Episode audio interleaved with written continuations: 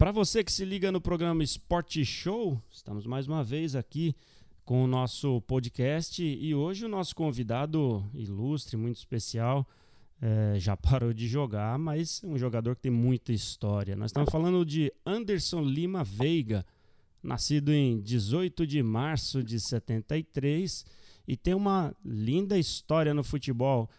Boa noite, Anderson Lima, mais conhecido aí no mundo do futebol. Obrigado pela participação conosco aqui no programa Esporte Show. Ah, boa noite. Então. Prazer é todo meu.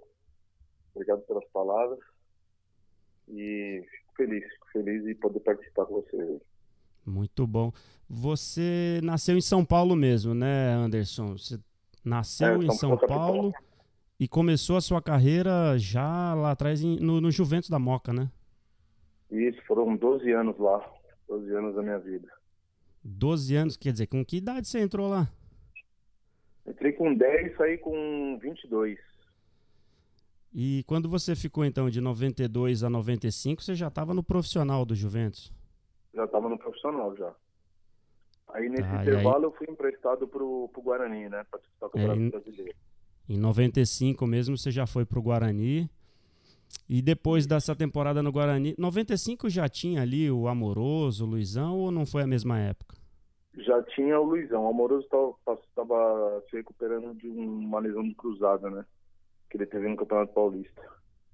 Bom, você como lateral, você deve ter consagrado bastante o Luizão, né? É, deu, deu para fazer alguns golzinhos. Ele conseguiu fazer uns golzinhos. É que estava chegando, recém chegando num, numa, numa equipe teoricamente grande, né? Maior que o Juventus na época, disputando o Campeonato Brasileiro.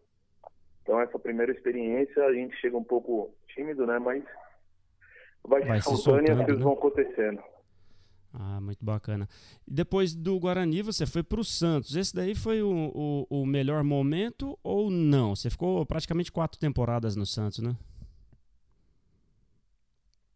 E foi muito importante para mim, para minha carreira. Acho que para minha evolução como atleta mas foi, eu tive muitas oscilações né, no Santos, até pelo processo que o Santos estava passando de, de reformulação é, de equipe depois do, do vice-campeonato de 95. E realmente no Santos foi, foi altos e baixos, né? Mas é, eu acho que se a gente for colocar na, na balança, foram, foram mais momentos bons do que ruins. E acho que meu grande momento foi a minha chegada no Grêmio, né? O Grêmio eu fui, fiz quatro temporadas, quatro temporadas em alto nível, então eu considero que a minha, minha carreira como atleta profissional, meu auge foi no Grêmio. E no Grêmio você teve duas grandes conquistas, né? Bom, o Campeonato Gaúcho e também a Copa do Brasil, né? Esse time da Copa do Brasil em 2001 era muito fera, né? É, era espetacular, um time praticamente muito bem treinado pelo Tite, né? E acho que foi o melhor 3-5-2 que, que teve aí nos últimos anos, né? Aqui no futebol brasileiro, juntamente com o 3-5-2 do Atlético Paranaense, que foi campeão brasileiro em 2001. Então acredito que aquela equipe realmente foi uma uma equipe de muita qualidade que realmente entrou para a história porque é, foi uma equipe que conquistou e chegou em todos os campeonatos que, que disputou o Tite daquela época é o mesmo Tite de hoje ou não? Você acha que tem muita, não evolução profissional, mas no que você vê dele como pessoa, como é, figura pública, ou inclusive tecnicamente mudou muito? Não, as pessoas mudam, né? Não tem como você não mudar, não tem como você não melhorar, não tem como você atingir um patamar do jeito que ele atingiu, né? De você, é claro que ter um um certo um certo equilíbrio, né, em tudo, em tudo, em todos os, os sentidos, né, de você ter realmente é, aqueles guardiões do seu lado para poder conduzir seu trabalho, né. Mas graças a Deus a minha amizade com ele é sensacional. Sempre que eu ligo para ele, ele sempre me atendeu, nunca, nunca teve problema. Então assim, para mim ele continua sendo uma pessoa maravilhosa e Acho que mostrou, é, depois desse tempo do Grêmio que a gente trabalhou juntos, mostrou uma evolução muito grande. Prova disso que está na seleção brasileira. É, agora, falando aí de, de Grêmio e Santos, né? Eu estava pesquisando, lógico, minha memória não, não consegue retratar muitas informações. Eu fui dar uma pesquisada, né?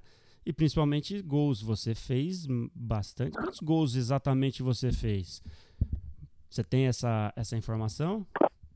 Então, é, hoje, hoje, é, antigamente assim, a gente não tinha esses, esses números assim eu tinha assessor de imprensa, mas é, era difícil eu ter Fazer uma... Fazer essa estatística, né? Uma, uma, é, hoje, do jeito que está hoje, né? As redes sociais, enfim. Mas eu acredito que eu tenho mais de 100 gols né, na carreira. Um lateral é, com mais de 100 gols, né? É, um lateral acho que é muita coisa, né? E é. eu, por, eu por dois anos fui, fui vice fui vice-artilheiro da equipe do Grêmio, né? Então, assim, é uma coisa muito importante para um jogador que é de defesa, né? Claro, e eu tô chamando a questão do gol porque eu queria é, comentar e ouvir de você. Rapaz, você batia falta como poucos, né? Eu vejo gols é, no lado direito do goleiro, lado esquerdo, em cima, embaixo. Tem, tem um gol que eu acho que era da Libertadores, se não me engano, eu não consegui identificar o, um time de camisa vermelha e azul, me parece ali, Universidade do Chile, não tenho certeza mas do meio da rua, só que você não bateu com pancada, foi com muito efeito na bola. Quer dizer, você tinha uma, uma capacidade técnica para fazer essas cobranças incríveis, né? É, eu treinava muito, né? Eu treinava bastante, aperfeiçoava no dia a dia, então isso facilitava, né, no, no dia do jogo. Eu entrava confiante, sabendo que eu poderia decidir uma partida numa bola parada. E foi isso que aconteceu, graças a Deus na época do Grêmio eu, eu decidi vários jogos, né? Ajudei a equipe a decidir jogos assim de bola parada, tanto dando assistência como como gol de falta. Esse jogo que você está citando é contra o Independente de Medellín. Uhum. Inclusive esse jogo a gente foi desclassificado, né? Mas foi um jogo que, que realmente esse gol de falta foi muito bonito. Muito bonito, bem, bem distante da, da meia-lua da grande área ali, foi com muito efeito. Então não tinha lugar para você, né, Anderson? A bola parada ali, achou o gol, vai. Fica atento, goleirão. É, era, era, realmente era meio gol, né? A gente, a gente comentava porque, como eu falei, primeiro que eu treinava bastante, tinha confiança de, de poder executar e o mais importante, ter a confiança de todos os meus companheiros, enfim, que eu pudesse realmente estar tá decidindo as partidas cobrança de pênaltis também, tem bastante, é, bastantes gols assim de, de cobrança e também você deve ter perdido pouquíssimos pênaltis, né?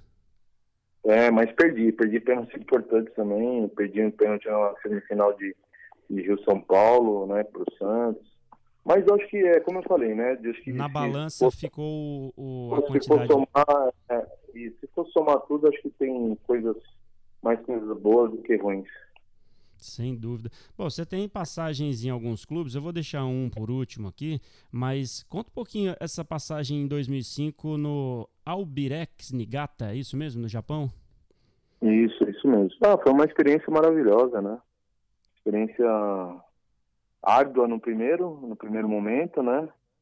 De, de, de até você se adaptar ao futebol deles, que é um futebol muito rápido, né? Muito, de muita força e, mas depois que você começa a jogar e começa a ir bem, as coisas se tornam muito mais, se tornam muito melhores, né? E foi maravilhoso. Eu acho que esse um ano de Japão foi um aprendizado que eu tive muito grande. Fazendo um comparativo, isso foi 2005, né? Hoje nós estamos em 2019, quer dizer, 14 anos é, se você tivesse que ir hoje para o Japão, pensando na, no que você tem de visibilidade, redes sociais, tecnologia, seria muito mais fácil a adaptação? Os, os garotos que vão hoje, comparando a época que você foi, enfim, é mais fácil se adaptar ou você acha que a adaptação realmente depende de cada um? Como é que você vê? Não, acho que essa adaptação independe de rede social, de qualquer coisa. Adaptação é você está é, tá num futebol completamente diferente, num país diferente, que tem é, que você tem as suas obrigações, é, que você tem que cumpri-las é, é, ao pé da letra, entendeu? É, o futebol japonês em si é um futebol muito organizado, mas a parte de fora, né, a parte extra-campo é muito mais, então você tem que ser um profissional, não que aqui a gente não era, né, mas lá é, o japonês é bem, eu peguei um treinador japonês lá, então bem rígido, então a gente aprende muito, né, então assim, adaptação é, é lá, é lá, não tem como, você tem que se adaptar lá o mais rápido possível, é claro que com a sua capacidade, qualidade, você consegue jogar, mas é um futebol diferente do nosso, né? Um futebol é, tem muita qualidade nos, dos times grandes, né? Nos times considerados grandes lá, Kashima Antlers, enfim, é, Grande Kawasaki, na minha época é, Frontale, que tinha muitos jogadores de seleção e tinha os brasileiros que ajudavam muito. Já na minha equipe, os jogadores eram, com todo respeito aos meus companheiros, mas eram jogadores de, de de nível C, né? E que os brasileiros realmente tinham que fazer diferença. Então, assim, era muito difícil, então por isso que a adaptação foi complicada. Mas, é, mas como eu falei, vem... é, foi muito bom. Aquela outra situação, a, a, o idioma falado é diferente do idioma jogado, né? A linguagem do futebol ela é mundial, então você começa a entender o entrosamento, entender o posicionamento de um ou de outro, aí o resto vai, né? É, isso, isso leva um tempo. Levou dois meses aí para se adaptar, né? Mas como eu Só? falei, foi uma experiência maravilhosa. Eu guardo o Albirex, o Japão em si, o seu país, dentro do meu coração, porque foi uma experiência para mim e para minha família na época maravilhosa. Maravilha. Depois você voltou para o Brasil, aí você passou por alguns clubes, São Caetano, Curitiba, Ituano, é isso mesmo, né? Operário, Bragantino. Isso. Você encerrou no Chape... na Chapecoense, foi isso? Na Chapecoense, isso. Foi seu último time profissional. Agora, eu queria que você falasse do São Caetano, propriamente dito, porque por isso que eu deixei para dos clubes que, que a gente tem relacionado. O São Caetano é o que. Eu vou falar porque somos aqui de Jundiaí. E em 2004 foi. Você estava naquele time de campeão, porque foram duas passagens né, do São Caetano o campeão paulista de 2004, jogando ali com o Marcinho, com, que era daqui de Jundiaí também. Como é que foi jogar naquele São Caetano e ser campeão paulista numa equipe pequena, Anderson? Olha, eu vou falar uma coisa. A equipe era pequena, né? Os jogadores eram muito grandes. Eu acho que depois do Grêmio foi o, acho que foi o outro grande clube, o outro grande time que eu joguei. É um time com, com uma qualidade, uma capacidade de, de time grande. É, por isso conquistou o que conquistou, tirando São Paulo, tirando o Santos. E, enfim, passando por todas as equipes grandes, jogando futebol de, de, alta, de alta qualidade. E só não foi campeão brasileiro nesse ano pela fatalidade que aconteceu com o Serginho, porque o time era um time realmente muito bom, montado pelo Tite e depois é, dando continuidade com, com o Muricy. Então foi uma equipe de muita qualidade, chegou onde chegou porque tinha um jogadores de qualidade e o clube era muito organizado, o clube é, te dava todas as condições para você poder é, fazer é, ali da sua partida melhor. É, o São Caetano teve, acho que, se não me engano, de 2000, 2001, desde a, do, é, até Rio São Paulo, enfim, e aí aquela Copa João Avelange, que também de lá para até 2005, o São Caetano teve uma ascensão incrível, né? Disputou Libertadores, enfim. É, e como é que tá o São Caetano hoje, hein? Você tá morando em São Caetano ainda, né? Tô, tô morando em São Caetano. O São Caetano tá se, reestruturando, né? É, tá fazendo agora um, um grande trabalho na, na Copa Paulista. É, inclusive vai disputar a final agora contra o Kis Piracicaba. A chegada de, de, do Marcelo Vilar foi muito importante, né, juntamente com alguns jogadores que, que ele trouxe. Então a equipe é, criou um corpo muito forte e tenho certeza que está pronto para disputar a final e ganhá-la.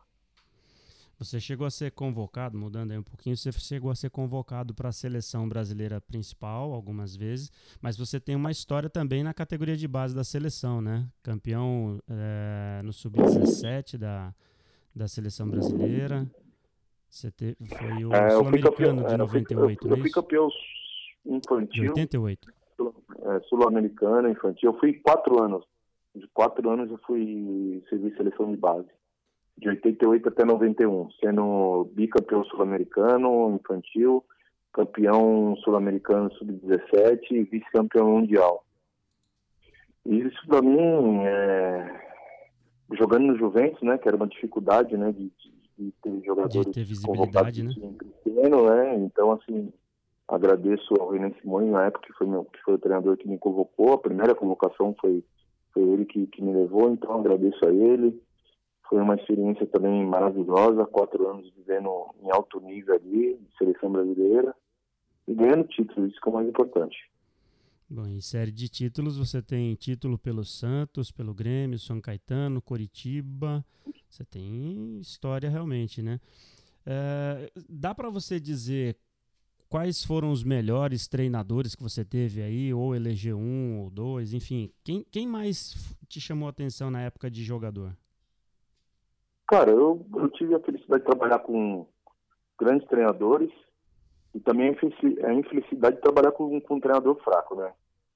Todo respeito, né? Mas a respeito todos eles que, que, que eu trabalhei, acho que eu aprendi muito, aprendi muito mesmo com todos, com erros e com acertos, né? Mas é, eu, eu, cito aí três, quatro treinadores que eu trabalhei, que são acima da média, que é o, o Vanderlei Luxemburgo, Tite, Murici e, meu Deus. É, eu acho que esses treinadores foram, foram os principais. Né? Só aí você está relacionando. E o Leão, desculpa. E o Leão também, né? Eu não posso esquecer do Leão, desculpa. Exatamente. Leão então só aí você está falando Leão de foi... quatro treinadores que foram os tops durante muitos anos, né?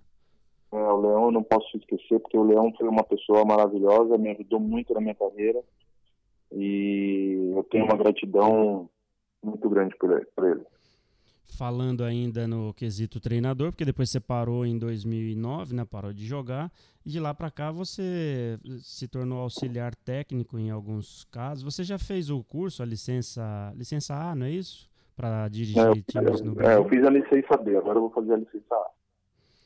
Então você está de qualquer forma apto a ser o, o, técnico e não mais o auxiliar, né? Sim, sim. E tem pretensões é, em breve? Como é que é, tá eu, sua... já, eu, já, eu já eu já tô, já tô trabalhando 10 anos, né? Já, já nessa, nessa função.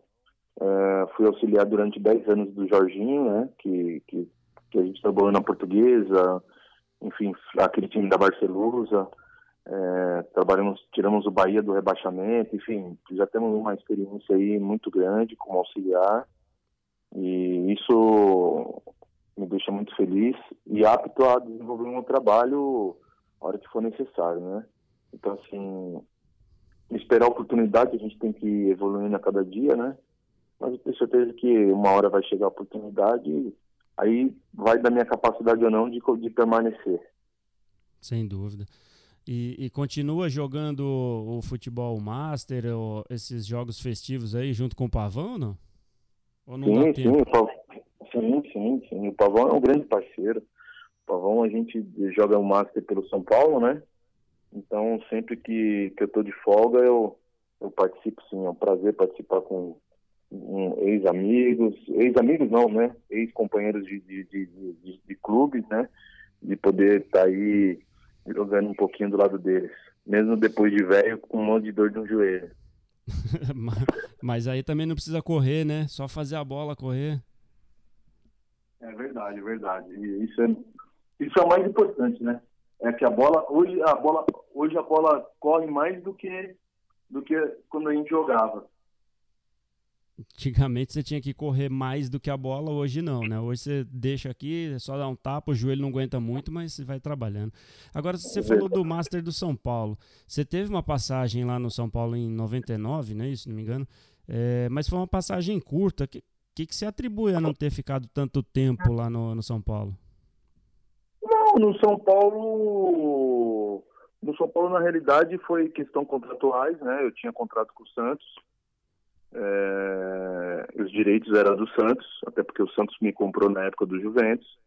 E quando o São Paulo teve demonstrou interesse para me comprar, o Santos relutou e não quis me vender. E eu tive que acabar voltando para o Santos, foi quando a gente teve uma conversa e teve uma proposta do Grêmio e eu acabei aceitando e batendo o pé e indo pro Grêmio. Muito bem. Agora ainda na questão do, dos treinadores, né? Eu pedi para você citar alguns e tal. A gente sabe que o Brasil desde a de 2014, quando tivemos aquela derrota incrível aqui no Brasil, né? E, e, e, aí o que acontece? Os treinadores começaram a, a ficar mal vistos, e todo mundo falando: ah, mas o futebol brasileiro está ruim, os treinadores não estão se atualizando, o que não é verdade, mas é o que se ventilou. De lá para cá, o, os, os treinadores brasileiros começaram a mostrar muito mais evoluções táticas, fazer os seus cursos. Só que esse ano em especial, a gente tem visto o Jorge Sampaoli e o Jorge Jesus aqui no Brasil. Pronto, voltou tudo de novo aquela história de que o treinador brasileiro é desatualizado, de que os de fora que são bons. Você que está diretamente ligado ao meio dos técnicos, você concorda com isso? Eu vejo até uma, uma, uma, Não sei se é verdade também, você pode confirmar, que você comentou que o time que o Jorge Jesus tem é só jogar as camisas que o, o povo joga sozinho. Como é que você vê essa questão, essa comparação do técnico brasileiro com o técnico estrangeiro aqui no Brasil? Cara, eu acho um baita preconceito idiota, né? Eu acho que um baita preconceito idiota dizer que o treinador brasileiro não é atualizado e que o treinador que vem de fora é bom e o daqui é ruim. Acho que é uma baita, baita idiotice, né? De um monte de amigo seu. Mas a gente entende, enfim, é... E assimila isso, tenta fazer o trabalho da melhor maneira possível. É claro que o futebol brasileiro hoje é, você depende muito do poder financeiro, do que você tem na mão, da onde você trabalha. Isso fica muito mais fácil. Eu dei uma entrevista, não sei se eu posso falar o canal. Pode. Mas eu dei entrevista na SBN, no, na SBN, no programa Resenha, e fui entendido mal. Até porque eu não, eu não falei mal do Jorge Jesus, pelo contrário, eu elogiei ele como profissional, como pessoa, mas, ao mesmo tempo, eu falei que o time que ele tem nas mãos, se você organizar só um pouquinho, fica muito mais fácil você trabalhar. sozinho. E fica muito mais fácil trabalhar. E alguns, alguns torcedores entraram nas minhas redes sociais de repente são torcedores que, que não entendem nada de futebol e, enfim, acabam levando para outro lado. Então, assim, o mais importante foi que eu não falei mal do, da pessoa nem do profissional Jorge Jesus. Só que, ao mesmo tempo, a gente tem que dar mérito à capacidade técnica dos jogadores individualmente no, time O elenco que ele tem. Sim, é, trabalhar no elenco desse é muito mais fácil, com certeza. O Sampaoli está fazendo um grande trabalho no Santos. É, eu acho que assim, eu acho que se você pegar o São Paulo e o Jorge Jesus, eu acho que o São Paulo está fazendo um trabalho muito melhor do que o Jorge Jesus. Concordo com você. Entendeu? Com você. Pelas peças que o São Paulo, é, ele pelas é mais... que o São Paulo tem, pelas Exato. peças que o São Paulo tem e pelas peças que o Jorge Jesus tem. Eu acho que é, o São Paulo ele tem que ganhar o Campeonato Brasileiro, sim, tem que ganhar o, a Libertadores, sim, porque ele tem uma equipe que tem muita capacidade. Ele tem um elenco muito mais tecnicamente avançado do que outras equipes. Aí é recurso financeiro, como você mesmo mencionou, né? Sim. Você trabalhar sem recurso, você, você pode ser o melhor treinador. Só que você não vai conseguir executar o seu trabalho, porque hoje a capacidade do atleta é muito. tem que ser muito diferente, porque o jogador é quem decide dentro de campo. É isso aí. Para fechar com você aqui, é... deixa eu até. Mais uma pergunta. Você também jogou no Bragantino. O Bragantino, com essa parceria com o Red Bull, né, o Red Bull Brasil, o Bragantino, já garantiu a classificação para a Série A do ano que vem. E aí a gente tem o Antônio Carlos Zago, que eu considero um excelente treinador, e que vai ter agora, com apoio financeiro da Red Bull, uma condição de montar um elenco bom. A gente não entra nessa mesma situação que a gente está falando. Bom, você tem um Flamengo que tem um elenco muito bom e um técnico que também é muito bom, mas aí facilita porque o elenco é bom. E agora a gente vai ter provavelmente no Bragantino um técnico muito bom, isso é uma opinião, e aí você pode concordar ou não. E só que também com recursos e condições de montar um elenco bom. Aí fica fácil para o treinador você ter condição de montar um elenco bom. O que, que você fala do Bragantino pensando para o ano de 2020? Ah, eu acho que vai ser uma potência. Eu acho que vai ser uma potência. Eu acho que o Bragantino é, tem grandes profissionais trabalhando na área. Eu acho que desde o preparador físico, é, do seu staff, são pessoas altamente capacitadas, por isso estão lá, porque é um clube empresa, um clube sério. E o mais importante, financeiramente tem dinheiro. Então, assim, eu acho que foi uma atacada muito boa do Bragantino, né? né? Tá podendo fazer essa parceria. E eu acho que vai vir bons, bons frutos, porque é o futebol, queira ou não, é dinheiro, é financeiro. Se você tem um, o dinheiro, você consegue pagar os seus jogadores, os seus atletas em dia, seus funcionários, aí fica muito mais fácil de trabalhar para fechar, o Anderson Lima, que começou lá no Juventus, no início de carreira, teve toda a sua história marcada. Se tivesse que começar hoje de novo, faria tudo igual? Ou tem alguma coisa que você fala, hum, ali eu não teria me, me metido? Como é que você julga esse período todo de carreira e se você faria tudo de novo igual? Não, eu faria tudo igual, cara. Eu, graças a Deus, eu, eu não tive problema algum, né, com com ninguém, sempre procurei fazer o meu melhor. É claro que não era santo, eu não era atleta, mas também não era jogador de futebol. Eu fiz as duas coisas, eu, eu gostava de sair, gostava de tomar minha cervejinha, mas eu sempre respeitei meus companheiros, respeitei os horários, sempre fui um bom profissional e isso que é o mais importante, isso que eu, que eu levo. Tá aí, muito bom. Anderson, quero te agradecer demais pelo tempo dedicado aí ao programa Esporte Show, por participar conosco, trazer para os nossos ouvintes aqui um pouco da sua história. Muita gente vai se recordar, alguns não vão conhecer, mas a gente já vai indicar. Procura lá no YouTube, você vai ver como o cara era fera, batia falta, jogava bem demais. Então, assim, eu quero te agradecer muito pela participação aqui e dar essa oportunidade da gente falar um pouco da sua carreira. Muito obrigado, Anderson. Não, obrigado a vocês aí por participar. Foi é sempre bom falar de futebol, né? E eu me sinto muito tranquilo, muito assim é, conhecedor, né, para poder falar um pouco do, de futebol. Já são foram 18 anos como atleta e já são 10 anos como auxiliar. Então, é, acho que dá para falar um pouquinho, dá para discutir um pouquinho sobre isso. E a gente agradece muito. Anderson Lima, ex-jogador, agora auxiliar técnico barra técnico, mas é, dando uma palavrinha aqui com a Rádio Esportes Mais. Muito obrigado, boa noite, Anderson. Boa noite, foi um prazer.